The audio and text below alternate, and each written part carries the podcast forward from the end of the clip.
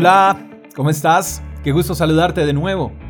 La palabra de Dios dice en el Salmo capítulo 127, verso 3, los hijos son un regalo de Dios, son una recompensa de su parte. Si como padres entendiéramos esto, no pensaríamos que nuestros hijos fueron una equivocación. Los hijos, más allá de ser producto de una relación sexual, son la evidencia y el resultado de un pensamiento divino.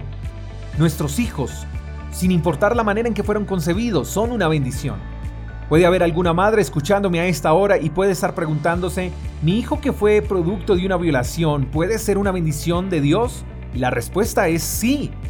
La manera en que concebimos a nuestros hijos no determina si son o no son bendición del cielo. Sí lo son. La otra parte también es, Debes convencerte que sin importar lo que te hayan dicho, no fuiste planeado, que fuiste un error, que nunca debiste haber nacido. Esos comentarios pierden relevancia cuando entiendes que sin importar la condición en la que llegaste a este mundo, fuiste el resultado de un pensamiento de Dios y por lo tanto eres una bendición porque eres creación de Dios y todo lo que Él crea es bueno. Querido Padre, querida Madre, dice el pasaje que los hijos son un regalo de Dios, una recompensa de su parte.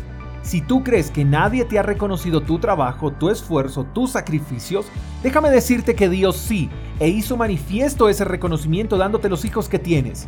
Si crees que no has recibido bendiciones de parte del cielo, te invito a que mires a tus hijos y te des cuenta que ese hijo, que esa hija es un regalo de Dios y es una recompensa de su parte.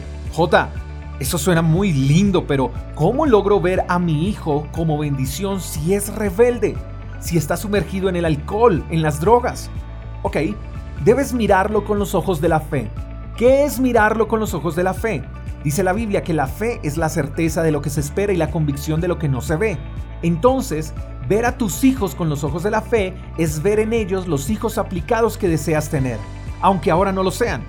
Es ver a ese hijo drogadicto como el estudiante, el empresario que quieres que sea. Míralo como lo sueñas y no como realmente es ahora.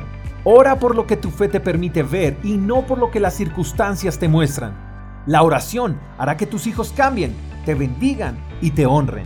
Quiero decirte algo más. Tus hijos no están destinados para el fracaso. Si crees que tus hijos son una bendición de Dios, entonces ellos no pueden ser otra cosa sino lo que Dios ya determinó para ellos. Cree en eso, vive bajo esa promesa y ora. No te canses de orar por tus hijos, bendícelos en todo momento, en todo tiempo, y no olvides que ellos son herencia de Dios. Tus hijos están destinados a la grandeza y están condenados al éxito. Espero que tengas un lindo día. Te mando un fuerte abrazo. Hasta la próxima. Chao, chao. Gracias por escuchar el devocional de Freedom Church con el pastor J. Echeverry. Si quieres saber más acerca de nuestra comunidad, síguenos en Instagram, arroba Freedom Church Call. Hasta la próxima.